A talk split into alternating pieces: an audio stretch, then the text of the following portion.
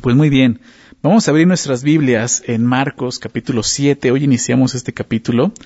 Eh, es un capítulo corto, eh, no, fue tan, es tan largo como el capítulo 6, ¿no? que nos tardamos un ratito ahí. Es un capítulo eh, un poco corto, tiene tres historias. Le vamos a ver la primera. La siguiente semana, si Dios nos permite, vamos a, a ver la parte ya, eh, la segunda parte, vamos a terminar el capítulo. Pero hoy vamos a ver la primera parte y es un poco eh, larga ¿verdad? Pero vamos a verla del capítulo, capítulo 7, verso 1 al verso 23. Y quisiera eh, comenzar eh, leyéndolo, eh, leyendo este, la primera parte, para después de eso, pues, orar y poner el tiempo en manos de Dios, ¿ok? Así que vamos ahí. Dice Marcos 7, versículo 1. Se juntaron a Jesús los fariseos y algunos de los escribas que habían venido de Jerusalén los cuales viendo a algunos de los discípulos de Jesús comer pan con manos inmundas, esto es, no lavadas, los condenaban. Porque los fariseos y todos los judíos, aferrados a la, tradición de los ancianos, si muchas veces no se lavan las manos no comen. Y volviendo de la plaza, si no se lavan no comen. Y otras muchas cosas que, que tomaron para guardar pero muchas otras cosas, hay que tomaron para guardar, como los lavamientos de los vasos de beber, y de los jarros, y de los utensilios de metal, y de los lechos. Le preguntaron, pues, los fariseos y los escribas, ¿por qué tus discípulos no andan conforme a la tradición, a la tradición de los ancianos, sino que comen pan con manos inmundas? Respondiendo él, les dijo, Hipócritas, bien profetizó de vosotros Isaías, como está escrito. Este pueblo de labios me honra, mas su corazón está lejos de mí, pues en vano me honran, enseñando como doctrinas mandamientos de hombres, porque dejando el mandamiento de Dios, os aferráis a la tradición de los hombres, los lavamientos de los jarros y de los vasos de beber, y hacéis otras muchas cosas semejantes. Vamos a orar, Señor. Gracias nuevamente te damos, Padre. Ahora gracias porque nos permites venir a tu palabra y sabiendo, Señor, que tu Espíritu Santo está con nosotros, Señor, y podemos escudriñarla. No necesitamos de nadie más ni de nada más, Señor. Tu palabra y tu espíritu es suficiente, Señor, para que tus verdades puedan llegar no solo a nuestra mente, sino a nuestro corazón, Señor. Y eso es lo que te pedimos en esta mañana, Señor. Guíanos en tu palabra, ilumínanos, Señor. Permítenos entender las verdades que están escritas, lo que tú estabas enseñando ese día, Señor en medio de toda esta multitud, con tus discípulos, con esos fariseos, enséñanos a entender lo que tú les querías enseñar, Padre. Y cómo es esto el día de hoy, Señor, puede impactar nuestras vidas, Señor, para poder adorarte, para poder bendecirte, Señor, con lo que somos. Señor, permítenos, Padre, comprender tu palabra y vivirla, Señor. Te lo pedimos en el nombre de Jesús. Amén. Lo primero que vemos en la, historia es que eh, llegan los, los, fariseos, ¿verdad? Y los escribas. Eh, es muy interesante que en toda la parte que, vimos del capítulo 6, si te diste cuenta, pues no, no se mencionaba a estos fariseos y escribas, ¿no? Pero llegan, llegan aquí en el capítulo 7, ¿no? Dice que se juntaron a Jesús los fariseos y algunos de los escribas. Eh, déjame hablarte un poquito acerca de estos hombres, Eh, un poco el contexto de ellos para entender qué está pasando. La definición de los fariseos, según ellos mismos, eran hombres separados. ¿no? fariseo significa eso, ¿no? Un, separatista, ¿no? algo así se le conoce como alguien que, se, es separado para la ley de Dios. ¿sí? Al escuchar esto puedes decir, ah, pues es un buen, un buen deseo, un buen motivo, ¿no? Separarte para Dios, para su ley. Sí, pero vemos cómo esto los llevó a, pues, pues, realmente a endurecerse, ¿verdad? A hacerse legalistas. Y los escribas, ellos, ellos, este, este, este otro grupo, eh, se formaron después del regreso del cautiverio, ¿sí? Eh, del cautiverio babilónico, me refiero a eso. Ya en el, en el tiempo de Esdras, siglos atrás de esto, ¿sí? Ellos realmente comenzaron, pues bien, ¿no? E, e, el propósito de los escribas era pues guardar y proteger la ley en, el pueblo de Dios. Prácticamente eh, el cautiverio fue, fue un parteaguas en la historia de Israel. ¿sí? Que antes, de, antes del, del cautiverio Israel batallaba con los ídolos, dejaba un lado la palabra, Sí, fue, fue una y otra vez lo que Dios les dijo, lo que los, los profetas, eh, pues prácticamente eh, reprochaban a Israel era ustedes se han olvidado de Dios, han echado ah, en, la espalda los mandamientos de Dios, los han dejado atrás. ¿sí? Entonces después de eso, cuando, cuando ocurre el, cautiverio babilónico, con Esdras, este sacerdote que se menciona, eh, en el tiempo de, del cautiverio, del regreso, perdón, del cautiverio, aún en el tiempo de Nehemías, e, e, él comienza este, con él comienza este, este grupo de, escribas que pues, el nombre lo dice, lo que hacían es escribir la ley. Si no había, no había impresoras, menos fotocopiadoras en ese tiempo, entonces a mano escribían, escribían y escribían la ley para que no se perdiera. Entonces, eh, o sea, fue bueno porque el pueblo respondió a eso. Sí, ¿por qué? Porque ya cuando vemos el regreso, no, ya, ya después de, de que se cierra el Antiguo Testamento, vemos cuando viene Jesús, pues encontramos un pueblo diferente. ¿sí? Tristemente, eh, inclinado del otro lado de la moneda, ¿verdad? Totalmente legalistas, pero ya no batallaban con los ídolos, por lo menos no los ídolos físicos, digámoslos así, ¿no? Los dioses ajenos, extranjeros, eran ya ídolos internos, que es lo que vamos a ver el día de hoy. Pero eh, eh, el punto es este. y los escribas comenzaron bien, pero cayeron en esto, se fueron a ese extremo junto con, con fariseos ¿no? y las sectas que estaban en ese tiempo. Entonces son esos hombres que se acercan ahora.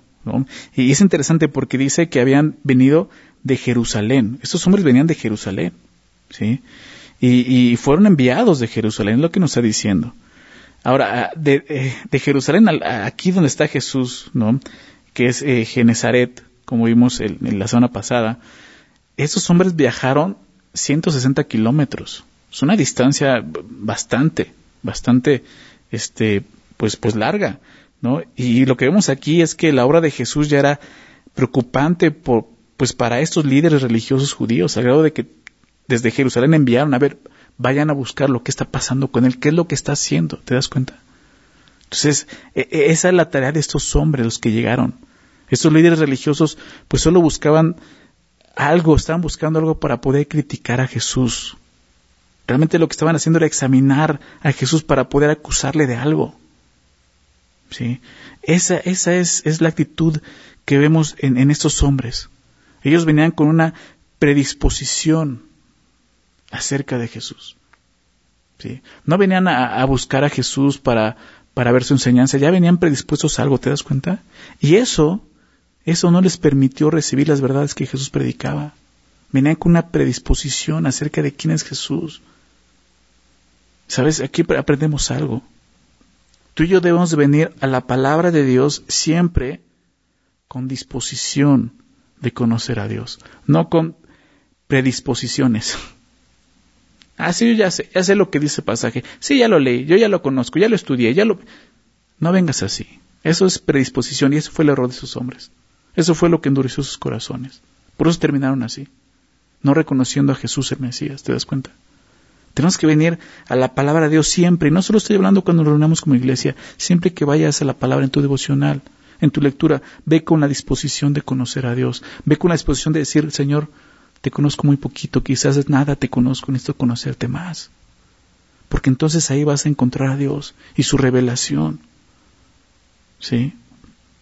Nosotros los creyentes no venimos a la Biblia para examinarla. Venimos a la palabra de Dios para que ella nos examine, recuerda eso. Si tú vienes con una predisposición, ya estás fallando. Deja que la Biblia te examine a ti. Eso es lo que Jesús está haciendo aquí, va a hacer aquí en este pasaje.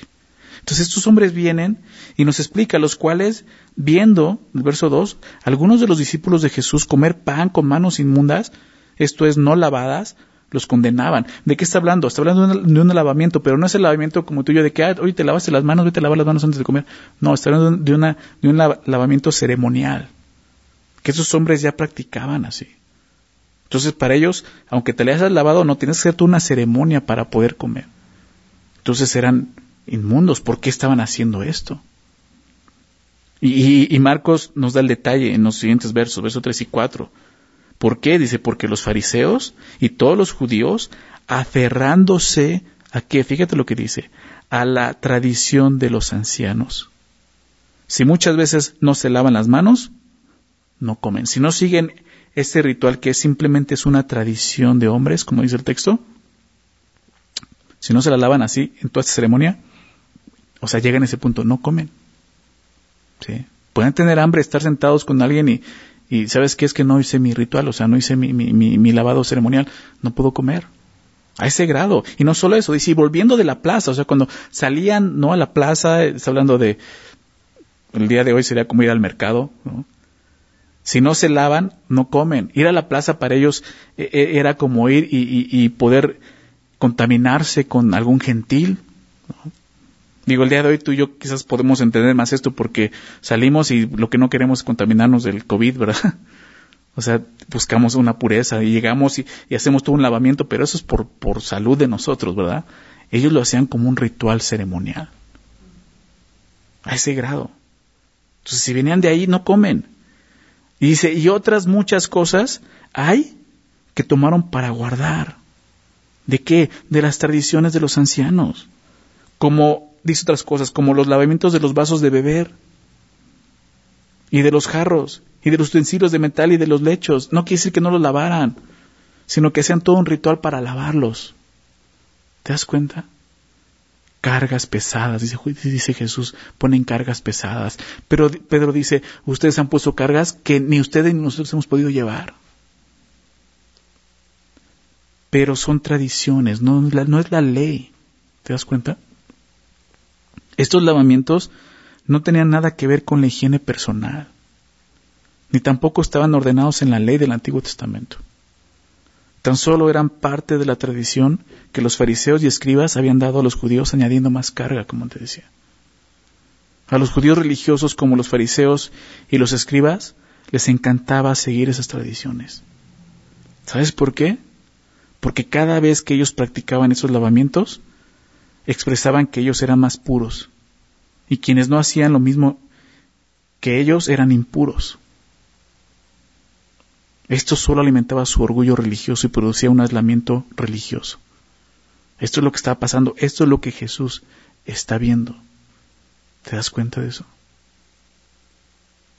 ¿Sabes que no podemos tomar la religión de esta manera para volvernos orgullosos, soberbios, sentirnos más santos que otros. Ten cuidado con esa actitud. Esa es la conducta, la actitud de estos hombres que Jesús les va a decir hipócritas. Esa no es la actitud de un cristiano. No debe de ser para nada la actitud de un cristiano. Sí. Muchas veces hasta nos sentimos más santos. ¿Por qué? Porque Él sí es pecador. Él hace un pecado que yo no haría. Sí, pero eso no te hace más santo delante de Dios. Porque sin duda hay pecados que haces que Él no hace tampoco. Ten cuidado con esa actitud. Esa es la actitud que muestran ellos. A ese grado. ¿Sí? Ahora, Sí, dice esto, la tradición de los ancianos. ¿por, qué se llama así? Esta tradición era la ley oral, lo que se conocía como la ley oral de los ancianos. Em, esta ley, según los judíos, se basaba en la ley dada a Moisés. Sí, o sea, la ley, pero entonces alguien con autoridad podía venir y decir esto. Los rabís podían eh, eh, dar una ley para poder extender más la ley de Dios pero contiene instrucciones detalladas que no se encontraban en el Antiguo Testamento. Entonces, pues eran tradiciones, no era la ley. ¿Sí? Los judíos, los, los, rabís de ese momento, sostenían que la ley oral era tan confiable como la Biblia. El Talmud y, el, lo que se, no se conoce como el, Mishnah o Mishnah judío, que pues prácticamente pues son esos libros, ¿no? Que, que detallaban la manera en que un judío tenía que cumplir la ley. Pero Dios nunca inspiró eso. Eso no está en la palabra de Dios. Eventualmente la ley oral que, que, menciona aquí se escribió ya después ahí en, el, Mishnah. Los fariseos consideraban que esas tradiciones tenían la misma autoridad que la ley del Antiguo Testamento. A ese grado es lo que Jesús va a juzgar aquí. Había un rabí del primer siglo, después de Cristo, primer siglo, llamado rabí Akiva, que él decía esto, la ley oral, esta tradición, Dice, es el cerco alrededor de la ley para protegerla, para asegurarnos de que no la transgredamos. O sea, ve hasta dónde llegaban a decir esto. O sea, no, era la ley que protegía la tradición, sino la tradición que protegía la ley. ¿Se dan cuenta? Las tradiciones judías han llegado a ser más importante que la misma ley de Dios. Eso es lo que Jesús, va a juzgar en ese texto. Sí. Pero piensa en eso, o sea, dices, bueno, eso fue con los judíos. ¿Qué pasa con nosotros? Sabes, muchas religiones cometen este error. Muchas religiones han caído en este error. Ponen sus tradiciones por encima de la palabra de Dios. Quizás conozcas algunas de ellas, los testigos de Jehová. Sí. Tienen su atalaya. Los, los mormones, ¿no? Eh, su libro este de la perla de no sé qué, ¿no? la iglesia católica, o sea, tú, tú no puedes interpretar, tú necesitas interpretarla con este libro, ¿no? O sea, eso es privar a la gente de venir al Señor y aprender de Él, ¿te das cuenta? Es, poner la interpretación de ellos, decir, tiene que ser esta forma. O sea, para ellos es esto, la Biblia hay algo más para poder interpretarla. No es así. Nosotros, los cristianos, y esto lo dice la palabra, la palabra, la misma palabra, nosotros no necesitamos de algún otro libro para interpretar la Biblia. ¿Por qué? Porque nosotros tenemos el Espíritu de Dios. Quiero citar esto en primera de Juan 2, 27. Fíjate lo que dice. Primera de Juan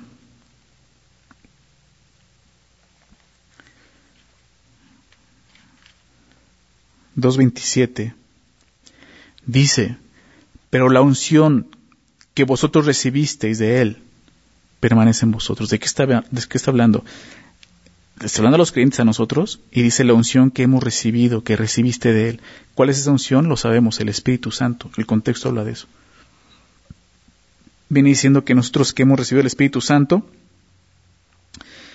permanece en nosotros y entonces dice esto, y no tenéis necesidad de que nadie os enseñe. Así como la unción misma os enseña todas las cosas y es verdadera y no es mentira, según ella os ha enseñado, permaneced en él. El mismo Espíritu Santo nos enseña las verdades que están escritas. No quiere decir que, que, que, entonces no debe haber maestros en la iglesia. Hay maestros, la Biblia habla de maestros, personas que nos enseñan la palabra. Sí, es bueno que tengamos maestros, pero si tú tienes el Espíritu de Dios, tú puedes ir a la palabra y Dios te va a hablar, lo sabes. No necesitas que alguien más venga y te le interprete. ¿Sí? Porque tienes el Espíritu de Dios. Entonces, ese es el error de, de, de, muchas religiones. Y como cristianos podemos caer en eso, tenemos que guardarnos de eso. Yo he escuchado de algunas iglesias cristianas que quizás no tienen un libro para interpretar Sí. Pero lo único que puede decir lo que la Biblia dice es el pastor. Sí. Y tú puedes decirle, no, eso no dice ahí. Me estás contradiciendo. Yo soy el ungido de Dios. O sea, esa actitud es la de los fariseos. Todos somos humanos, podemos fallar. Podemos equivocarnos. ¿sí? Y más cuando estamos viviendo en la carne, no en el espíritu. Entonces es necesario que estemos en el espíritu. ¿Para qué? Para que no nos gane eso, la carne. ¿Sí? Para que entonces la palabra de Dios cobre vida delante de nosotros al leerla, al estudiarla. Eso fue lo que pasó con esos hombres. Ellos se aferraron a las tradiciones de los ancianos, como vemos en el verso 3, aferrándose a la tradición, a la tradición de los ancianos. ¿Sabes algo? Vivimos en una sociedad llena de tradiciones, ¿verdad? ¿Sí o no? Nuestro país está lleno de tradiciones, fiestas de pueblo, fiestas de mayordomía, fiestas de... O sea, cada rato hay cohetes, ¿verdad? Y más aquí, no sé si, lo has escuchado, ¿no? De repente digo, ¿y ahora qué están celebrando? O sea, tradiciones, tradiciones. Sí. así somos. Sí. O sea, que celebramos que el, Día de Reyes y luego que celebramos que el día de los tamales, ¿no? El día de la Candelaria, el 2 de, febrero, luego viene otro día, y así, y puras tradiciones y tradiciones, tradiciones. ¿Sabes? algunas de ellas pueden parecer inofensivas, Pero el problema con las tradiciones, el problema con las tradiciones es cuando se ponen por encima de la palabra de Dios. Ahí es donde tienes que tener cuidado.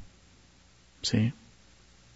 No vamos a poder poner a juzgar que entonces no, no vamos a celebrar nada porque eso está mal. No, podemos celebrar, ¿sí? Pero nunca eso tiene que estar encima de lo que Dios dice en su palabra. ¿Ok? Tenemos que hacerlo con entendimiento. Claro, la Biblia nos enseña, como creyentes tenemos una celebración, la cena del Señor.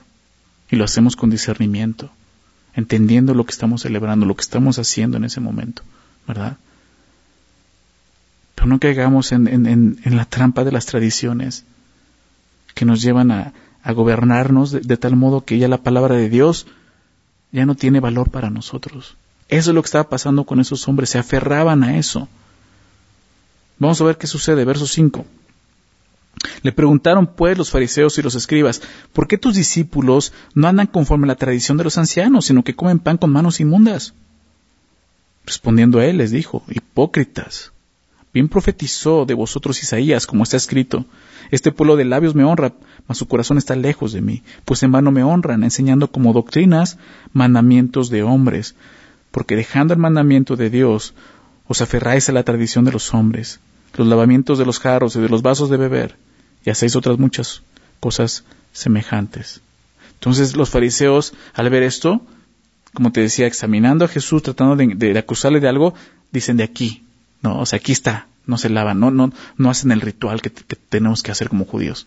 Entonces le preguntan a Jesús, ¿por qué tus discípulos no andan así, conforme a la tradición de los ancianos? Pon atención a eso, conforme a la tradición de los ancianos, sino que comen pan con manos inmundas. Entonces ellos están acusando a los discípulos de Jesús de no guardar las tradiciones. ¿sí? Por lo tanto, lo que está en juicio no es la ley, ¿te das cuenta? La cuestión aquí no es la ley, si estaban guardando la ley, son las tradiciones de los hombres. ¿Sí? ¿Sabes por qué digo esto? Porque Jesús lo dijo muy claro en Mateo 5, 17. No he venido para abrogar la ley, ¿recuerdas? Sino para cumplirla. No he venido para abrogar la ley y los profetas, sino para cumplirla. Jesús vino a cumplir la ley, lo sabemos, en la cruz. ¿sí? En toda su vida la cumplió, siendo justo, sin pecado, lo sabemos. Pero en la cruz la cumplió por nosotros, muriendo, ¿verdad? Muriendo, llevando nuestro pecado. Jesús dice, yo no vine a abrogar la ley, vine a cumplirla. Y exactamente es lo que está pasando, al revés. Esos ancianos, sin darse cuenta, están abrogando la ley. ¿Sí? Con sus tradiciones.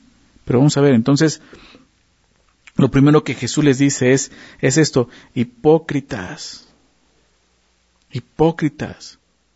Esta palabra hipócrita en, griego viene, pues viene de, un actor, ¿no?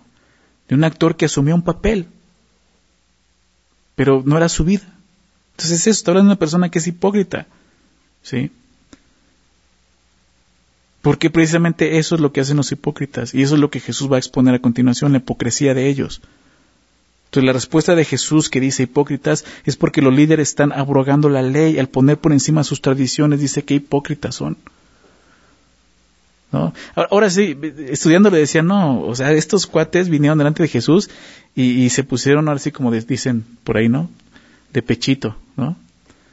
Porque ni siquiera supieron cómo tratar de, de atrapar a Jesús, o sea, solitos ellos, ¿no? O sea, fue un pase a gol, Jesús dice, no, me vienen con tradiciones de hombres. ¿No se dan cuenta de lo que están haciendo? Y Jesús va directo, hipócritas. ¿Sí? Lo que estás haciendo es hipocresía. ¿Sí? Estás abrogando la ley al poner tus tradiciones por encima de la misma ley. Dios le dijo a su pueblo a través del profeta Isaías, ¿sí? Lo, lo que leemos aquí, Isaías 29.3, 13, perdón, Jesús les dice esto. Bien profetizó de ustedes Isaías, como está escrito, este pueblo de labios me honra, mas su corazón está lejos de mí. ¿Sí? Pues en vano me honran enseñando como doctrinas mandamientos de hombres.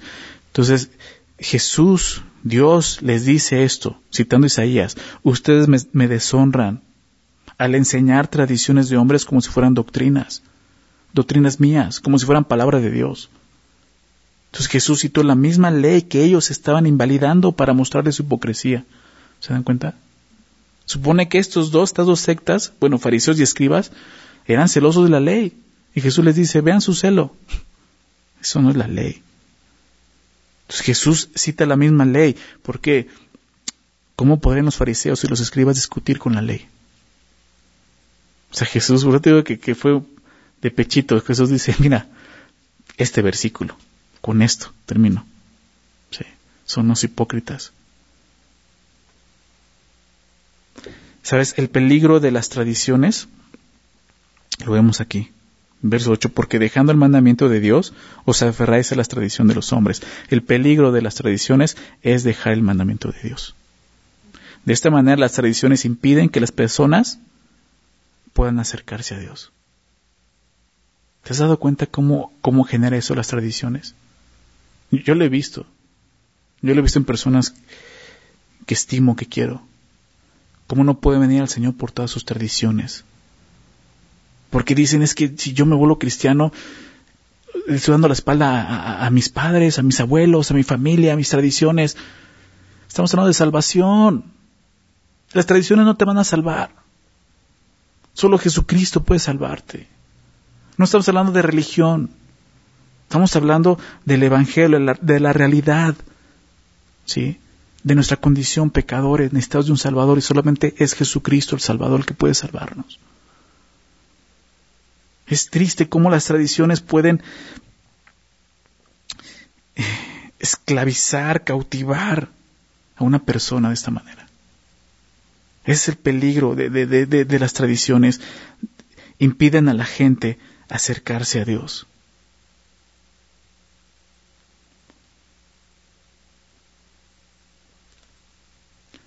Otro peligro de las tradiciones es, es nuestro corazón, es, es nuestra tendencia natural, una tendencia que tenemos como seres humanos hacia ellas. Nos gustan las tradiciones, ¿verdad? Nos gustan que otros nos digan qué tenemos que hacer y qué no tenemos que hacer. La tradición, por eso te digo, te aparta de Dios. Eso es lo que hace la tradición. Pero la ley tiene el propósito de acércate, conóceme, este soy yo. Esto lo veo mucho en la iglesia cristiana. Hombres, mujeres que no conocen a Dios, dicen cristianos, no conocen a Dios porque quieren vivir por tradiciones. Van con el pastor y tú, no, tú dime si esto está bien o está mal, tú dime qué tengo que hacer. Pastor, ¿eso está bien? Si hago eso está mal. O sea, yo puedo ayudarte, pero conoce a Dios, tú acércate, lee la Biblia, estudiala, conoce al Señor, entiende qué es lo que Él quiere de ti. Yo no puedo decirte exactamente qué es lo que Dios quiere de ti. Puedo decirte lo que la Biblia dice, pero eso solamente Dios te lo va a decir. Ese es otro peligro. Nos es más fácil aferrarnos a una tradición que a la palabra de Dios. ¿Sí lo ven? Es un peligro. ¿Te das cuenta? Tenemos que aferrarnos a la palabra de Dios antes que las tradiciones.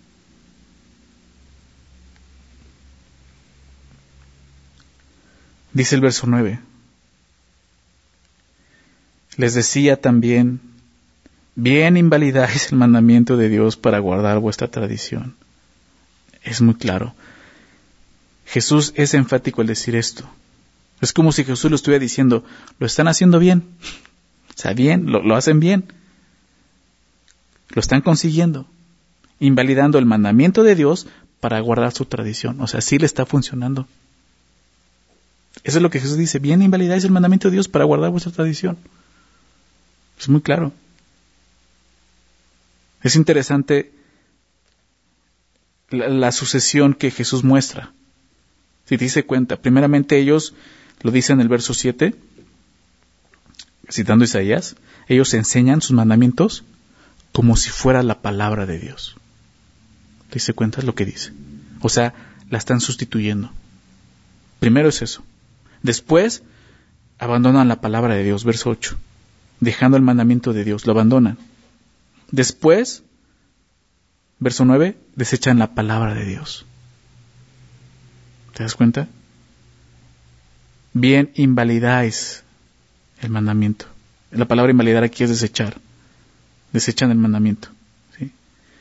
Y por último, fíjate lo que dice verso 10, porque Moisés dijo, honra a tu padre y a tu madre, y el que maldiga al padre o a la madre muera irremisiblemente. Pero vosotros decís, basta que diga un hombre al padre o a la madre, es corbán, que quiere decir mi ofrenda a Dios, todo aquello con que eh, pudiera ayudarte, y no le dejáis hacer más por sus padres o por su madre, invalidando la palabra de Dios con vuestra tradición que habéis transmitido, y muchas cosas hay semejantes a estas. El verso 13 dice, invalidando la palabra de Dios. No es la misma palabra que suena el verso 9. Esta palabra significa quitarle el valor, quitarle el poder de la palabra. Comienzan así sustituyéndola, abandonándola, desechándola al grado de que ya la palabra no tiene ese poder sobre las personas. Eso es lo que hacen las tradiciones, ¿se dan cuenta? ¿Cuántas personas conoces el día de hoy que no pueden acercarse a Dios por sus tradiciones? La palabra de Dios no tiene validez para ellos. Por esto, porque han caído en merced de tradiciones humanas.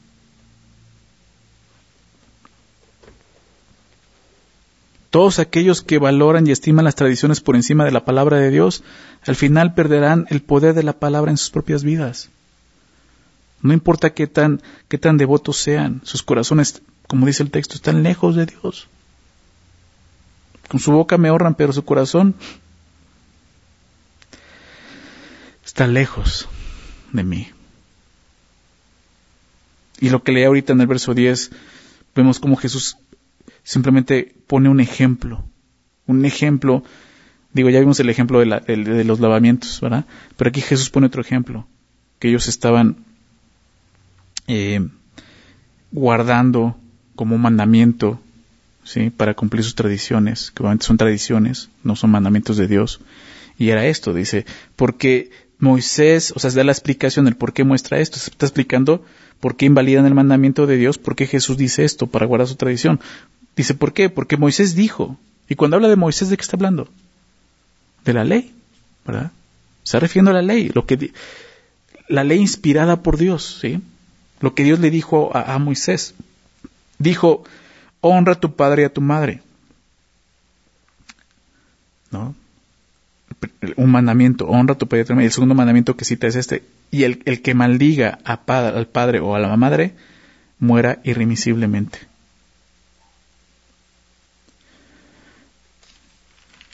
Los fariseos y escribas acusaron a los discípulos, como vemos aquí de Jesús, de, no lavarse las manos ceremonialmente antes de comer, en obediencia a las tradiciones de los ancianos. Y Jesús vuelve a su acusación contra ellos, vuelve esta acusación, o sea, lo acusaban de, de, esto, pero él la vuelve esa acusación contra ellos al mostrarles que estaban cometiendo una falta mucho más grave, al usar esa misma tradición para invalidar un mandamiento muy claro en la palabra de Dios. Estos líderes religiosos enseñaban que un, que un hijo podía usar la tradición oral para no, ayudar a sus padres. Fíjate lo que dice el verso 11. Pero vosotros decís, o sea, la ley dice esto. Esto es lo que Dios dijo, honra a tu padre y a tu madre. Aquel que, que, dice el verso, ¿no? Que maldiga a padre o madre, muera irremisiblemente.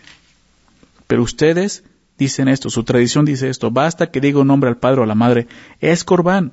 ¿Qué quiere decir esto? Y lo explica. Quiere decir mi ofrenda a Dios. Es una palabra que significaba es mi ofrenda. Dice todo aquello con que pudiera ayudarte y no le dejáis hacer más por sus padres o por su madre. Invalidando la palabra de Dios como esa tradición que habéis transmitido. ¿Se dan cuenta? O sea, ellos em, enseñaban que un hijo podía usar la tradición oral para no ayudar a sus padres cuando tuviera la oportunidad de hacerlo y tuviera necesidad de ellos, simplemente diciendo es corbán. O sea, simplemente diciendo que lo que él tenía era ofrenda dada a Dios como un voto irrevocable. ¿Te das cuenta? La gravedad de permitir hacer tal cosa contra sus padres, pues se aprecia mejor si lo comparamos con el mandato de que, de que aquellos que, que hablaran mal del padre o de la madre debían morir a ese grado. O sea, el mandamiento es honra a tu padre y a tu madre. Si tú no los honras, aún con la boca, mereces la muerte. Eso dice la ley. Déjame citarlo, Éxodo 22 es lo que cita Jesús. Honra a tu padre y a tu madre para que tus días se alarguen en la tierra que Jehová tu Dios te da. ¿Por qué crees que dice que tus días se alarguen? Pablo lo dice, es el primer mandamiento con promesa. Vas a tener una vida larga. ¿Por qué? Porque en el siguiente capítulo de Éxodo, Éxodo 21, 17 dice, igualmente el que maldijera a su padre o a su madre morirá. Recuerdo cuando estudiamos eso en Éxodo. Y también lo cita en Levítico. Dice qué importante es que un niño pueda entender esto. Lo primero que un niño tiene que entender es autoridad, sujeción, honrar ¿verdad? a sus padres de esta manera. Porque entonces va a ser muy fácil que él pueda honrar a Dios y pueda conocer quién es Dios. Al grado que, que la ley decía esto, si un niño maldice, fíjate lo que dice, llega a maldecir a su padre o su madre, tiene que morir. Qué fuerte, ¿no? Qué fuerte es esto. Pero ese era el, mandato de Dios.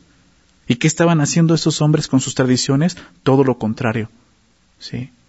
Honrales, no, no les honres. Tú di que es, que es este, ya se me fue como dice la palabra, corbán. Tú di que es corbán, que es tu ofrenda. No los honres. O sea, la tradición. El colmo de su hipocresía de su hipocresía era usar la palabra de Dios como una excusa para no cumplir la palabra de Dios. ¿Se dan cuenta?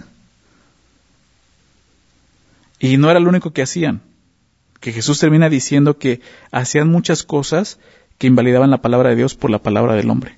Es lo que dice al final. Y muchas cosas así semejantes a estas. Y no lo dice solo aquí, lo dijo en el verso 8. Si te diste cuenta, lo, lo, lo leí. Al final del verso 8, ya seis otras muchas cosas semejantes. O sea, no era solo esto muchas cosas que, que, que, sus tradiciones ya estaban en contra de lo que la misma palabra de Dios les enseñaba. ¿Sí? Vamos a ver verso 14.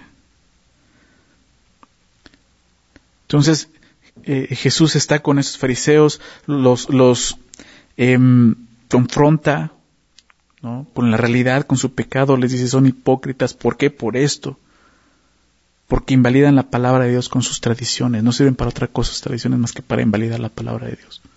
Y entonces Jesús a la multitud le dice esto, verso 14, y llamando así a toda la multitud, les dijo, Oídme todos y entended. Nada hay fuera del hombre que entre en él, que le pueda contaminar, pero lo que sale de él, eso es lo que contamina al hombre. Si alguno tiene oídos para oír, oiga.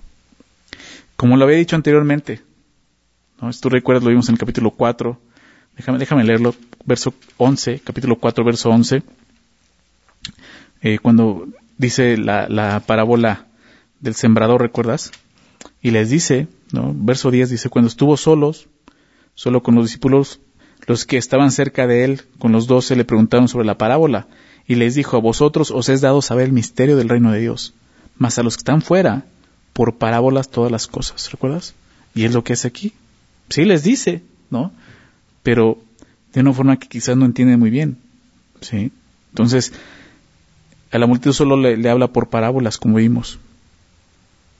Llamando a toda la multitud les dijo, oídme todos y entended, nada fuera del hombre que entre en él que le pueda contaminar. Pero lo que sale de él, eso es lo que contamina al hombre. Si alguno tiene oídos para oír, oiga nuevamente lo que Jesús viene enseñando. Entonces, de repente los judíos pueden decir, ¿de qué está hablando? ¿No? Estamos hablando del lavado de las manos, de las tradiciones, y dice que lo que entra y lo que sale. Lo que Jesús está diciendo es que lo importante no es lo externo, ¿sí? sino lo interno. Eso es lo que Jesús está enseñando aquí. Nada de lo que entra en el hombre puede hacerlo impuro. Lo que lo hace impuro son las cosas que salen de él. Es lo que Jesús está enseñando aquí. Ese es el principio que muestra. Una persona que no, una persona no queda impura por los alimentos que come, ¿sí? sino por los pensamientos que brotan de su perverso corazón, lo que Jesús va a explicar aquí. El énfasis de los fariseos estaba en lo externo, no se lavan las manos, ¿verdad? El énfasis de Jesús está en lo interno, ¿te das cuenta? Eso es la, diferencia de las tradiciones a la ley de Dios. La ley de Dios apuntaba a lo de dentro del corazón, pero el hombre solamente lo agarró lo externo. porque puso una barrera, decir, aquí no entras. Las tradiciones ponen esa barrera, ¿te das cuenta? Cuando una religión da más importancia a lo externo que a lo interno, esa religión está en decadencia, esa religión no sirve. Cuando un cristiano da más importancia a lo externo que a lo interno, esa persona está en decadencia espiritual. ¿Por qué? Porque lo que a Dios le importa más es lo de adentro. Dios, lo hemos dicho otras veces, Dios no empieza a cambiarte de afuera hacia adentro, Él va a la raíz, Él comienza desde adentro, desde adentro de tu corazón. ¿Sí? Ve lo que, lo que dice ahora en el verso 17. Cuando se alejó de la multitud y entró en casa, que ya está con los discípulos, entró en casa, le preguntaron sus discípulos sobre la parábola. Él les dijo, ¿también vosotros estáis así sin entendimiento? ¿No entendéis que todo lo de afuera, de todo lo de fuera que entra en el hombre no le puede contaminar? Porque no entra en su corazón, sino en el, en el vientre y sale a la letrina. Esto de ese haciendo limpios todos los alimentos. ¿Qué, qué enseñanza de Jesús? Pongamos atención en esto.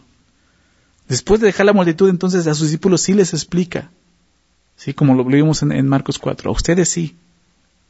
A ustedes sí les es concedido entender los misterios. ¿De qué está hablando Jesús? Jesús se refiere a los alimentos prohibidos por los judíos, que el día de hoy conocemos como comida kosher, ¿verdad? Y puedes ir al súper y puedes buscar y ve kosher es kosher. Está hablando de eso, pura hipocresía. ¿Te das cuenta? Aquí Jesús lo está diciendo.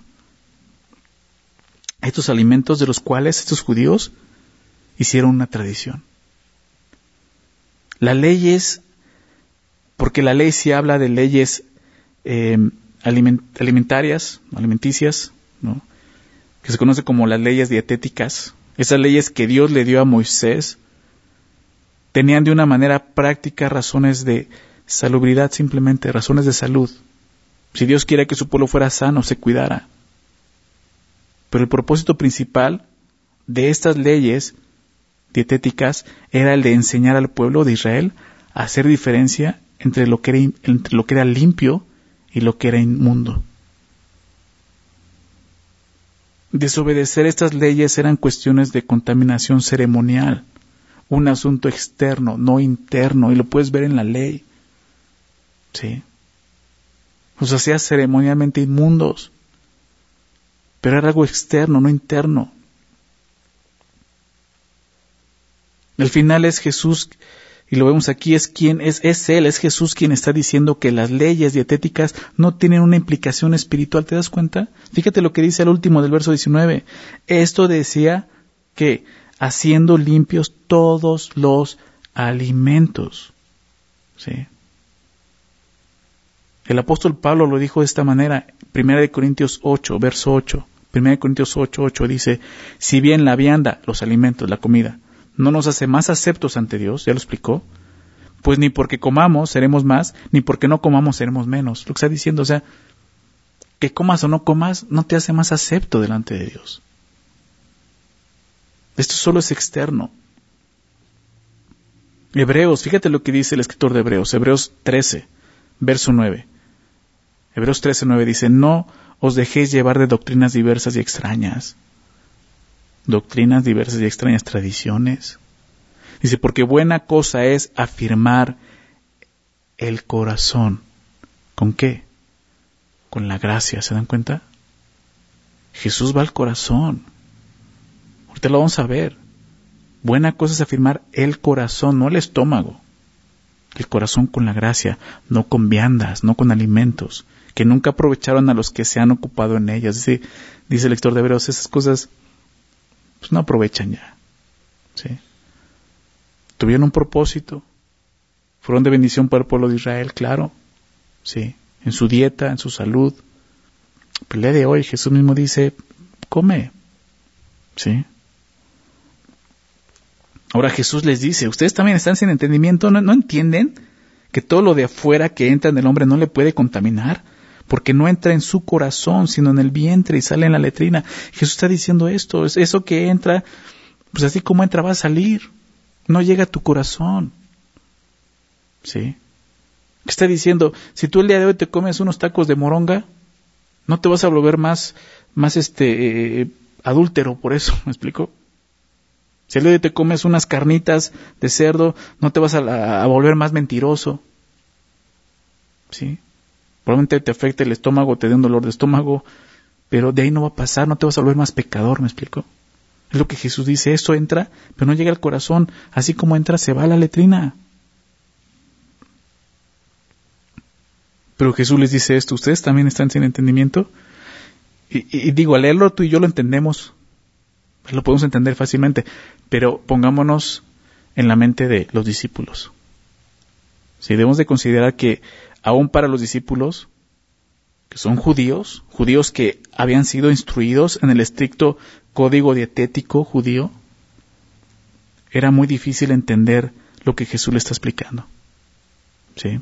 Fue tan difícil de entender para ellos que aún Pedro, que, que, por cierto, eh, en Mateo 15, verso 15 lo puedes leer en casa, es Pedro quien le pregunta acerca de, esa parábola, explíquenos esa parábola.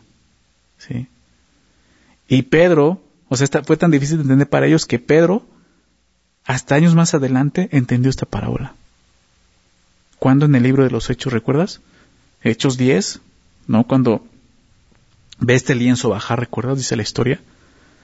Y dice el verso 14, verso 15, déjame leer los Hechos 10, 14. Entonces Pedro dijo, Señor, no. ¿Recuerdas que Jesús le dice, Pedro, mata y come? Pero son animales inmundos. ¿Sí? Y dice, no, no, no, ninguna cosa inmunda he comido en mi vida. Jesús le dijo, le dijo no, mate y come. Y, y, Pedro le dice, Señor, no, porque ninguna cosa común o inmunda he comido jamás. O sea, hasta este grado Pedro no ha entendido esto, ¿te das cuenta?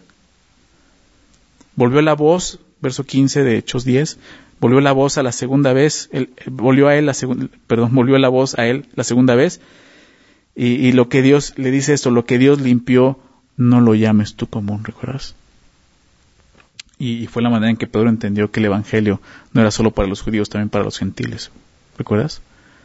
Pero vemos esto, Pedro, o sea, para los discípulos fue difícil entender esto, por, por, por las tradiciones, porque crecieron así. Y yo sé que, que quizás tú vienes así, estás conociendo a Dios, pero hay cosas que siguen ahí, entiendo, así como los discípulos, pídele a Dios que quite eso, que te muestre su verdad que esas tradiciones, esas cargas que sientes, ¿no? Que estás cargando por las tradiciones de tu familia, eso, Dios las quite y te muestre la verdad. Porque esas tradiciones no te pueden estorbar para acercarte a Dios. ¿Sí? Aquí lo vemos, lo que pasó con Pedro, ese es el poder que las tradiciones tienen al grado de, de decir al Señor, no, Señor. o sea, tiene más valor la tradición de los hombres que lo que Dios te dice. Jesús le dijo, mata y come, y él dice, no, Señor. O sea, si es Jesús diciendo, hazlo, ¿quién manda? es el Señor. ¿No? Eh, siempre me llama la atención que dicen, no, Señor. O sea, eso es contradictorio. Se le está diciendo al Señor, no. Entonces no es tu Señor. ¿Verdad? A ese grado llega. Entonces no, es fácil deshacerse de las tradiciones que por tantos siglos se han practicado. Pero es necesario deshacerse de ellas para poder honrar a Dios de corazón y no solo de boca, recuerda eso. Quiero leer un pasaje más. Esto ya lo estudiamos en Colosenses. Acompáñame ahí, en tu Biblia, Colosenses capítulo 2, por favor. Colosenses 2, verso 8, fíjate lo que dice.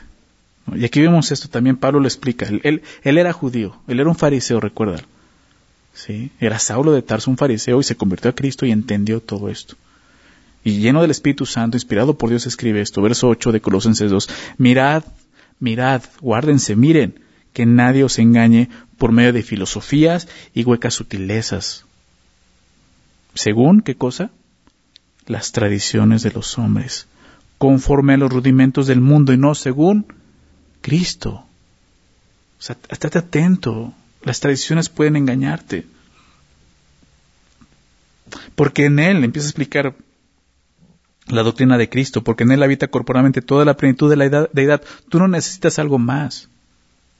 Tienes a Jesús, tienes el Espíritu Santo, es suficiente para ti y para mí. En Él habita corporalmente toda la plenitud de la deidad y ustedes, vosotros estáis completos en Él. No en las tradiciones.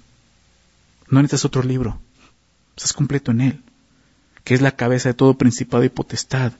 En Él también fuiste circuncidados, con circuncisión no hecha mano, te das cuenta, no es externa. Al echar de vosotros el cuerpo pecaminoso carnal interno, el pecado. ¿Sí? En la circuncisión de Cristo. O sea, lo que Jesús hizo por nosotros en la cruz. Sepultados con Él en el bautismo, en el cual fuiste también resucitados con Él mediante la fe en el poder de Dios, que le levantó de los muertos. Fuimos resucitados juntamente con Él para vivir para Él. Y a vosotros, estando muertos en pecados y en la circuncisión de vuestra carne, os dio vida juntamente con Él. ¿Cómo? Perdonándoos todos los pecados. Eso es lo que Jesús hizo, anulando el acta de los decretos que, que había contra nosotros. ¿Sabes cuál es esa acta de los decretos? Es la ley. La ley de Dios era contraria porque somos pecadores. La ley nunca nos va a justificar. La ley nos decía, eres un pecador. Estás condenado. Y Jesús tomó esa, esa ley y la cumple. Y la clava en la cruz, cumpliéndola y siendo pagado por completo. Clavándola en la cruz, ¿verdad?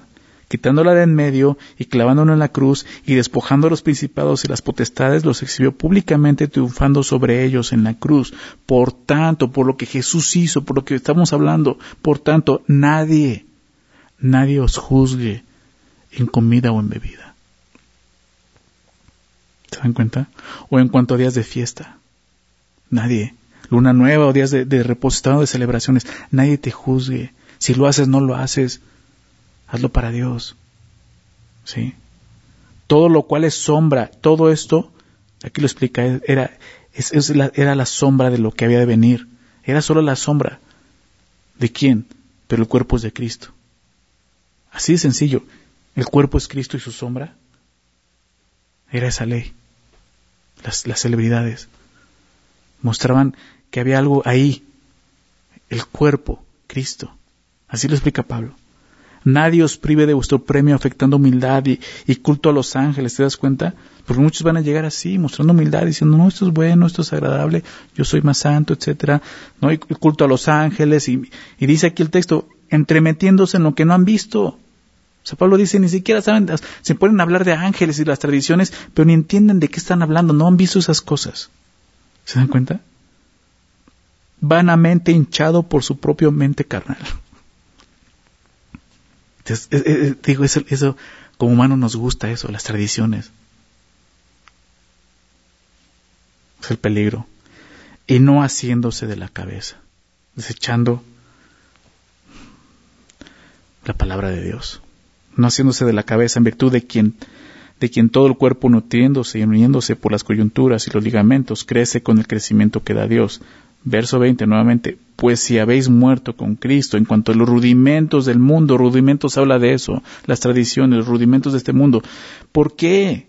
Pregunta, ¿por qué como si vivieses en el mundo os sometéis a preceptos tales como no manejes, ni gustes, ni aun toques?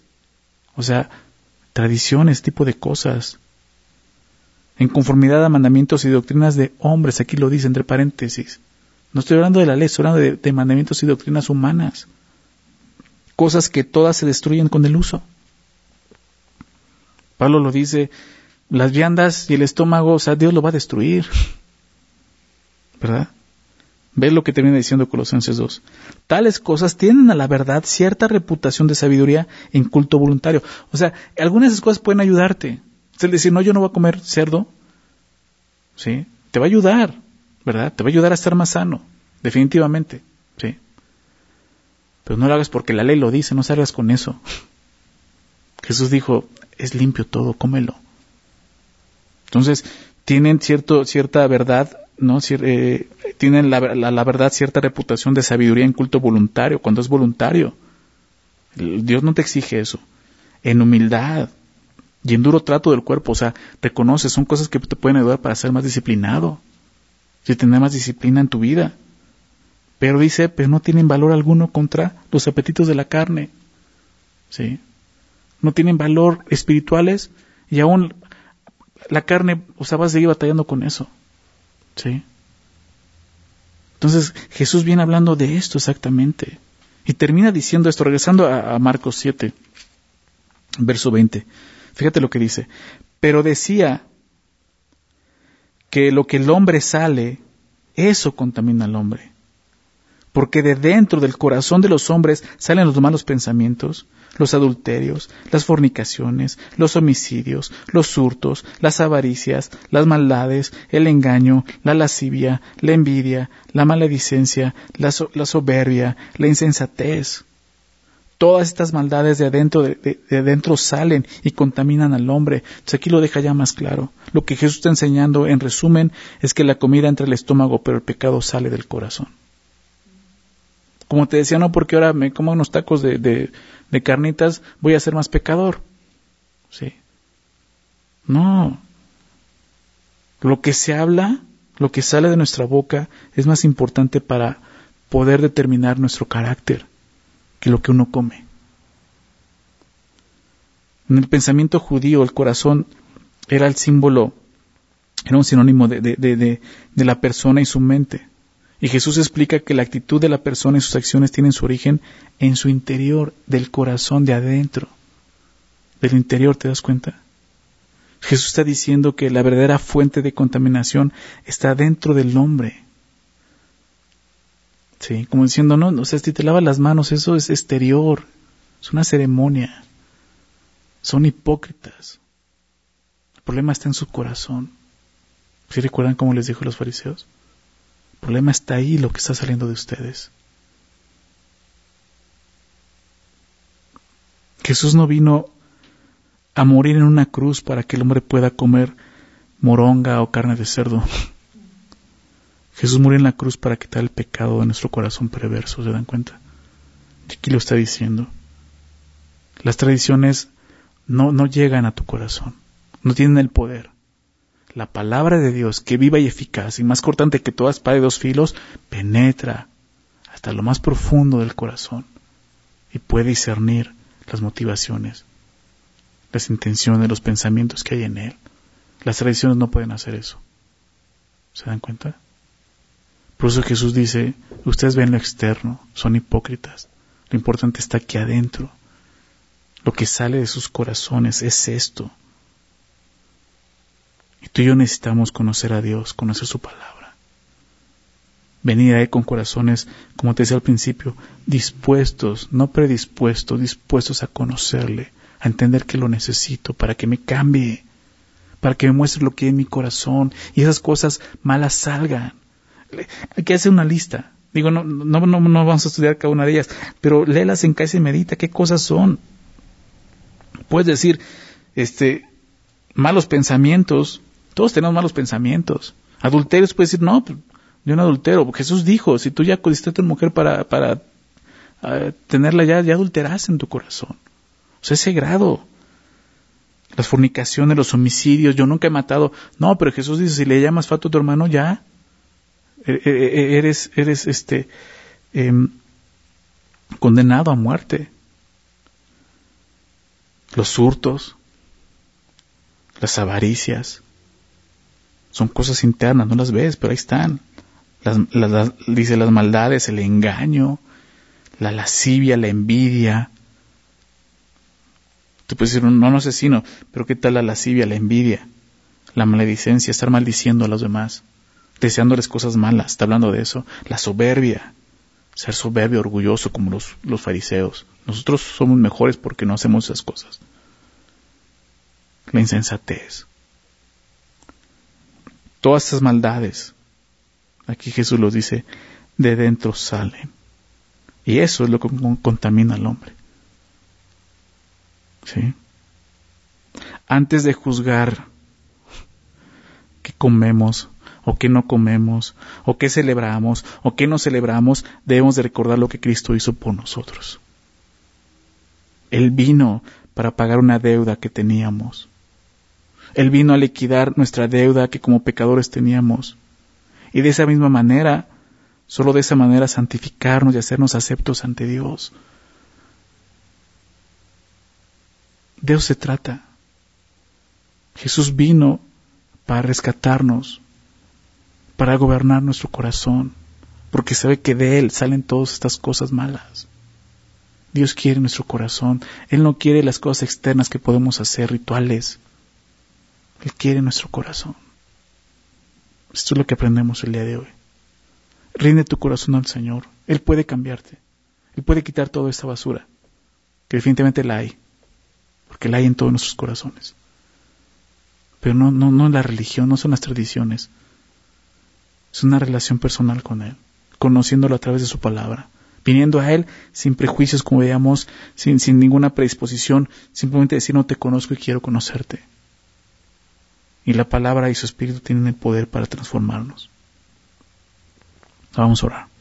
Señor, te damos gracias, nuevamente gracias por tu palabra. Muchas gracias, Padre, por haber permitido que, Señor, estas palabras, Señor, esa historia quedara en nuestra Biblia, Señor, y que el día de hoy podamos estudiarla y entender, Señor, sabiendo que eres tú quien nos revela esas cosas. Es tu espíritu como veamos hoy, Señor.